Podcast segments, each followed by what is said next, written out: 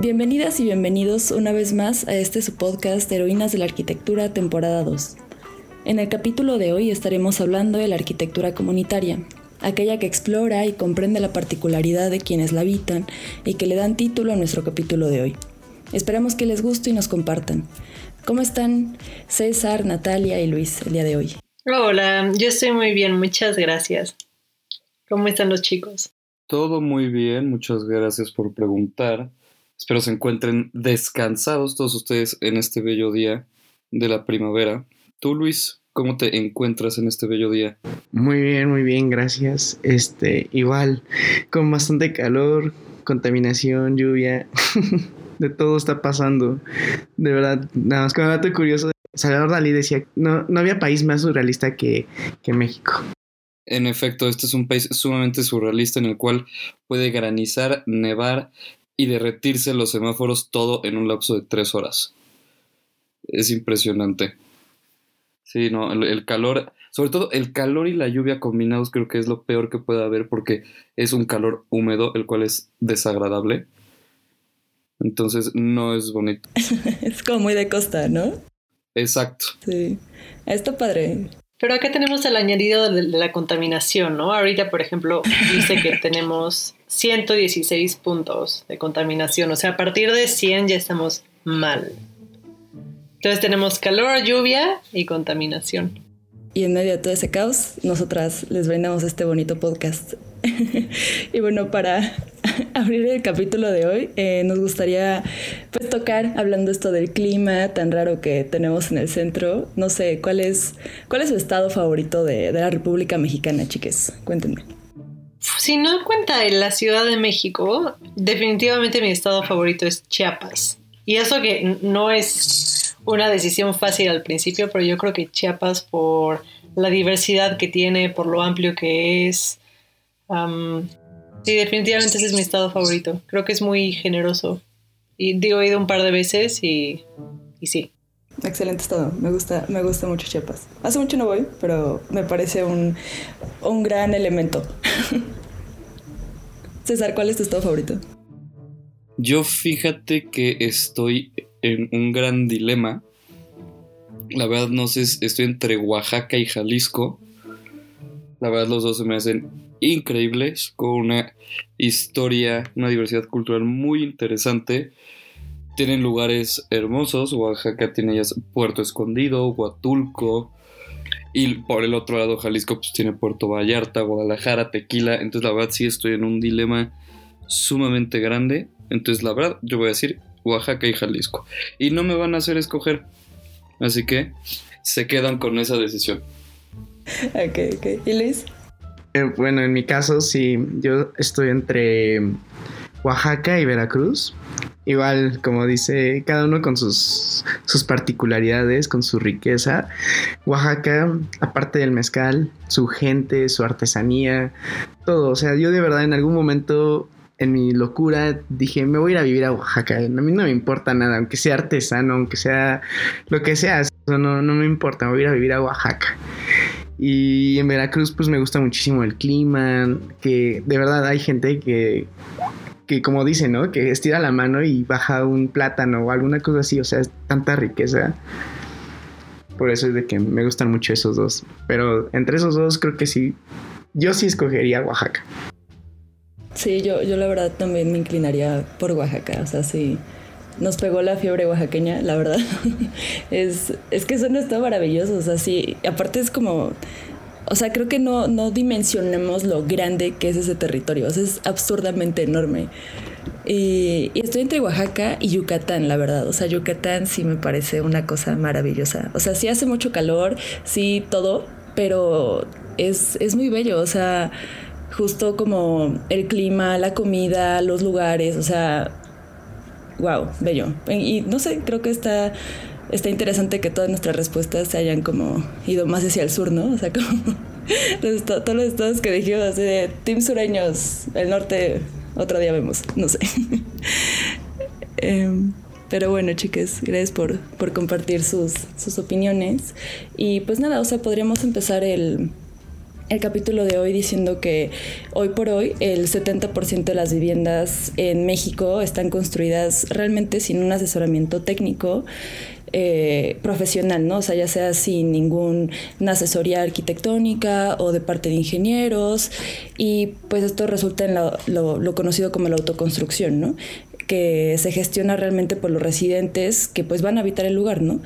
Entonces esto nos podría llevar a preguntas como nuestros servicios no están llegando a este porcentaje de la población, acaso estamos ignorando las necesidades de los mexicanos o a qué necesidades sí estamos atendiendo, ¿no? O sea, como ¿Por qué, ¿Por qué, las casas, por qué las viviendas las construyen sus habitantes y no aquellas personas que estudiaron o se profesionalizaron para hacer eso, ¿no? O sea, como más allá de, una respuesta práctica e inmediata, ¿no? O sea, como de, bueno, necesito una casa aquí y ahora, me la armo yo. O sea, como, ¿qué pasa, no? O sea, no sé, no sé si piensen algo respecto a ello. Yo estoy muy de acuerdo con eso y también creo que dentro de este tema y pensando justo en qué onda con México, hay dos tendencias que reconozco como del mexicano, como de no planificar muchas cosas.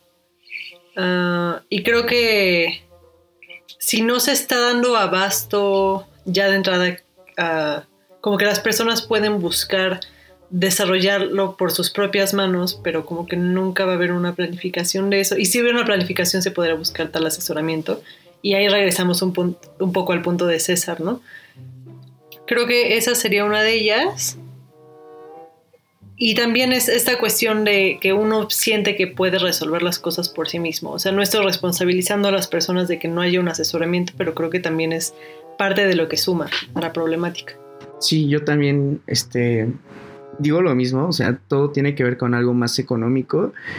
Digo, nada más como dato, este, simplemente en la Universidad Iberoamericana, en mi generación, éramos como 200 personas los que ingresamos. Seguramente pongan tú que el 50% se dio de baja o, se quedó en el camino, ¿no? Pero pues al final de cuentas, o sea, vemos cuánto es la cantidad de personas. Digo, en la UNAM seguramente el, el número se triplica o cuatriplica, etcétera, ¿no? ¿Cuántos arquitectos no hay? ¿Cuánta demanda de arquitectos no hay? Y aún así siguen pasando este tipo de, situaciones en México donde no hay, no hay abasto, o sea, o la gente prefiere contratar a su cuate que es maestro de obra y que no, no desacredito, la verdad, personalmente yo no desacredito a estas personas, a los maestros de obra, que, saben mucho, ¿no? Que por la experiencia han, han, este, han logrado buenos resultados en sus conocimientos y sabiduría para construir, pero que al final de cuentas hay muchísimo, muchísimos factores que de alguna manera un arquitecto un ingeniero pueden ver a diferencia de ellos, que son los académicos. Y justo esto, este, no sé, un poco hablando de la historia y para no prolongarlo tanto, eh, justo esto, esto surge en, la, en el surgimiento de la academia, ¿no? Cuando antes las grandes catedrales, este, los grandes edificios, palacios, etcétera, se construían por los maestros de obra, ¿no? Por los maestros constructores, o algo así les llamaban.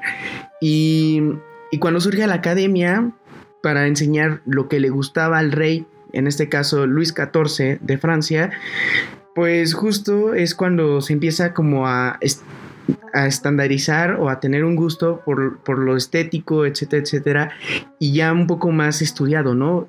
los estudios de la estética, del dibujo, etcétera, etcétera, y que dejaron a un lado la parte este, empírica, que es lo de los maestros de obra, y que de alguna manera, o sea, no digo que está mal que los llamen, sino que deberían estar trabajando en colaboración con entre arquitectos, ingenieros y pues los mismos trabajadores, ¿no? Nada más. sí, justo digo, de un poco lo que tú mencionas, creo que justo de este tipo de asesoramientos y todo, sí luego se enfoca más a un grupo privilegiado, porque digo, tristemente vivimos en, un, en una época que todo es a partir del dinero y el poder socioeconómico que uno tiene. Y al tener ese poder, pues viene con ciertos privilegios, que por un lado, en ese tipo de cosas, pues es tener un asesor. En cambio, pues estos grupos vulnerables, así los queremos llamar, o lugares de comunidades un poco más rezagadas, pues tienen que confiar ahí con las personas que se que lo han agarrado más como un oficio que una profesión. Pero evidentemente son muchas cuestiones que luego no se toman en cuenta. Y justo, digo, yo creo que es eso que sí, esto el asesoramiento técnico sí le pertenece a un grupo privilegiado. Sí, justo en este tema, como hemos venido reflexionando, es bien fundamental que, que se tome parte las personas y que se puedan apropiar de lo construido, ¿no? O sea, esto significa que no se puede hacer una planificación como desde arriba, sino que hay que tener presentes todo desde un principio de los deseos, las necesidades de los usuarios y la gente que realmente va a estar implicada, ¿no? Y que está implicada del lugar. Aquí va incluido organizar espacios para la interacción y la comunicación. O en un barrio se trataría, por ejemplo, de centros juveniles, familiares, bibliotecas de distrito o también jardines, o sea, lugares en los que se puede estar sin obligación de consumir nada. En una casa de viviendas en alquiler podría ser un lavadero comunitario al que sea agradable ir. O sea, en vez de desaprovechar unos metros cuadrados en todas las viviendas para que tengan su lavadora, este suministro básico podría tener una organización comunitaria. Si le, si le añadimos entonces una cafetera express, tendríamos buenas condiciones previas para lograr un espacio comunitario que podría usarse cotidianamente. O sea, hay que pensar que esa cosa de no, no construir espacios comunitarios cada vez nos aísla más y es cómo podemos regresar a formar, pues justo comunidad, a conocer a las personas que de otra forma, pues a veces ni nos enteramos que están ahí. Esto es fundamental, ¿no? Y aquí me gustaría mencionar el despacho de arquitectura llamado Comunal Taller de Arquitectura, que fue fundado por Mariana Ordóñez Grajales Chetumal, que cursó la carrera de arquitectura en la UADI, Cuenta con maestría en arquitectura, diseño y construcción sustentable por la Universidad del Medio Ambiente y cursa la maestría de vivienda en centro. Su práctica profesional se caracteriza por el desarrollo de proyectos comunitarios en zonas rurales. Profesora en la Universidad Iberoamericana en el taller de impacto regenerativo. Becaria del FONCA Jóvenes Creadores 2016-2017. Y también uh, este despacho fue fundado por la arquitecta Jessica Mezcua Carrera, que fue egresada de la Iberoamericana, de la Ibero, y cuenta con maestría en análisis, teoría e historia de la arquitectura por la UNAM, además de que es doctoranda en el programa de arquitectura de la misma institución. Fue becaria del FONCA con Aculta en el programa de fomento a proyectos y coinversiones culturales 2010-2012 y es profesora titular en la Ibero en el taller vertical Proyectos de Impacto sí, Regenerativo. Justo, digo, creo que algo en lo que todos llegamos a la misma conclusión es que tanto la formación académica como la práctica profesional se ven de llevar a cabo desde la diversidad, la inclusión y el reconocimiento de las diferentes realidades económicas, políticas y culturales que existen en nuestro país. Y es por eso que el día de hoy creo que es muy importante platicar acerca de la arquitectura comunitaria y de una arquitecta que ha hecho su misión el dedicarse a esta rama de la arquitectura.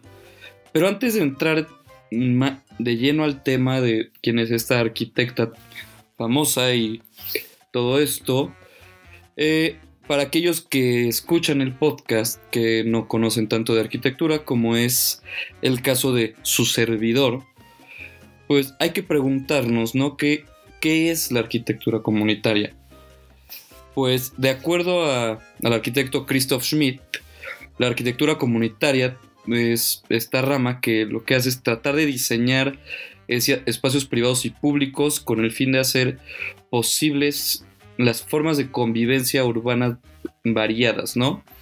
En concreto, básicamente lo que dice es que ante todo se trata de construir viviendas pensando en el bien común y planificar el urbanismo sobre una base política que son prácticas que contribuyen a impedir el desplazamiento social y la marginación a ciertas comunidades, ¿no? Que es algo que vemos hoy por hoy. Como no tenemos todos en realidad este sentido de arquitectura comunitaria y lo vemos todo a partir de los lujos y este tipo de situaciones, sin darnos cuenta empezamos a marginalizar a varias personas y de esas personas empiezan a ser comunidades marginadas que esto es exactamente lo que quiere impedir esta rama de la arquitectura. Y que justo es una forma de darle la vuelta a la, apropiación, ¿no? Porque una llega y ofrece lo que una puede ofrecer con sus herramientas, pero al final no hace que el proyecto sea suyo, sino eso que dice César, pues es de todos. Y mm, pues si uno no maneja esto responsablemente, a veces también se puede hacer una apropiación, pero que además queda muy superficial, ¿no? Realmente no hay, pues es nada más como poner hasta encima una imagen de que se manejan las cosas de cierta forma. Y aquí se está haciendo lo contrario, o sea, si es una cosa de llegar, involucrarse, conocer, informarse y que todo el mundo participe, y eso es muy loable. ¿Sabes qué es lo interesante de estas dos figuras que nos, que nos hablas? Es de que durante todo el periodo de su carrera buscaban un, un este, una academia, un, una reflexión acerca de cómo hacer arquitectura. Y no fue hasta durante el posgrado donde encontraron varias figuras críticas, como el caso de Enrique Ortiz, de Gustavo Romero, de Jorge Andrade, de González Lobo, que, o sea, también simplemente figuras que, en algún momento eh, no fueron tan relevantes. ¿Por qué? Porque simplemente se dedicaron a otro sector de la población al que realmente, no es, que diga que unos menos más que otros, pero el que sí el más vulnerable. Y, y bueno, obviamente las orientaron en ese aprendizaje y esa visión que tienen sobre la arquitectura, que es como un proceso social participativo a cambio del intercambio, a cambio o el intercambio de conocimiento de diferentes actores. O sea, lo que yo mencionaba desde un inicio, esta parte de la colaboración entre arquitectos, maestros, comunidades, etcétera, etcétera. Y claro, es, eso es todo lo que yo, este, lo que ellas plantean es la revalorización de los diversos saberes y sabidurías para construir y para habitar que hay en los pueblos originarios de nuestro país. Y bueno, esto es definido como la producción social del hábitat y el diseño participativo. Sí, y justo de esto lo que nos comparten, tanto Nat como, como Luis, es como ellas fundan este, su taller, ¿no? La misión que tiene este taller, que es en ese sentido de mejorar las condiciones de vida y el habitar de las comunidades en el país. Y además el rescate y el fortalecimiento de la memoria territorial a través de ciertos procesos participativos que integren y fortalezcan los saberes locales, la autonomía, el intercambio de saberes y la resiliencia, y que siempre se reconozca a los habitantes como al centro de los procesos y en la toma de decisiones. Pues esto es muy importante porque no, no solamente están haciendo una arquitectura comunitaria a partir de hacer algo más comunal para todos, sino que sea algo personalizado, sino que además los incluyen en la elaboración de esto para que ellos también tengan los conocimientos y las experiencias y que ellos verdaderamente sientan que este proyecto es suyo. O sea, que no llegó alguien a construirles algo y no va a tener su esencia, sino que ellos también piden que tenga esa esencia. Y es que cada quien tiene el derecho a la participación de, para garantizar su habitar, ¿no? Y la verdad es que esto está muy, muy interesante que lo hagan. Sí, claro, y sobre todo cuando tienes un sentido de pertenencia, lo cuidas, lo mantienes y, lo respetas de alguna manera. Sí, justo esto, esto último que mencionas, ¿no? Que luego no, no se toma en cuenta la comunidad, que simplemente se ve ahí un terreno que está desocupado, una zona muy padre, que te puede dar este, que puedes construir, ya sabes, ya sea un hotel, unos departamentos y todo eso. O inclusive que quieras hacer una, pues, un fraccionamiento. Pero hay una comunidad ahí sentada y es como, no, pero les vamos a dar esto. Y es como, sí, pero no ubicas que eso es lo que a nosotros nos da identidad. Y tú llegar y hacer este proyecto, el cual no nos consultaste para nada, y lo llevaste a cabo, nos quitas a nosotros nuestra esencia.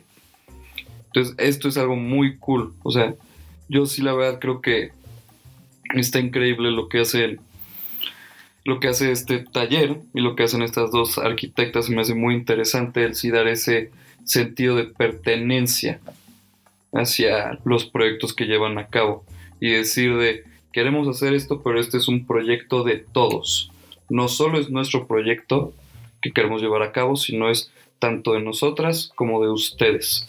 La verdad es algo que se hace muy interesante y sobre todo que no usan materiales ajenos de, de, la, de la comunidad, como es el caso este que nos, que nos dice que utilizaron el bambú y todos los- esos materiales los consiguieron de esa área, no trajeron materiales ajenos como cemento, o, o bueno, a lo mejor sí, Digo, no estoy muy seguro, pero obviamente no fue como el material primordial, sino lo primordial eran los materiales del, de la comunidad, lo cual lo hace sumamente interesante y enriquecedor, porque todavía les está dando una esencia un poco más actualizada sin perder sus costumbres. Justo, em, o sea, en esto que mencionas, César, sobre el...